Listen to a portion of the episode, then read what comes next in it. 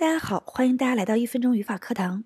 我们继续上一小节，我们详细讲一下 can 和 could 这是个情态动词，表允许的这种情况，表许可。那初中涉及最多，那也可以作为高中的一个简单考点。我们来了解一下，表许可的时候呢，could 比 can 的语气更加委婉。注意，不是过去时，是语气更加委婉一点，更加谦卑一点。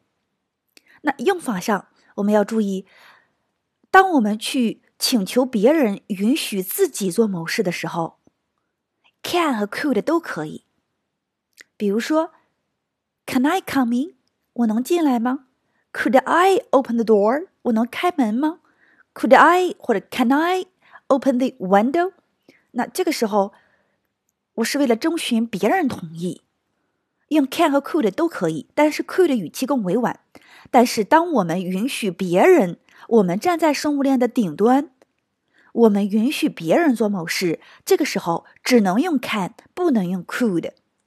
当别人问询你 Could I use your pen？那你要是回答的时候，你只可以说 Yes, you can，绝对不可以说 Yes, you could。总结一下，我们站在生物链的顶端。我们只可以使用 can 对别人加以允许，不可以用 could。当我们站在生物链的底端去征询别人许可，can 和 could 都可以。当然，could 语气更委婉，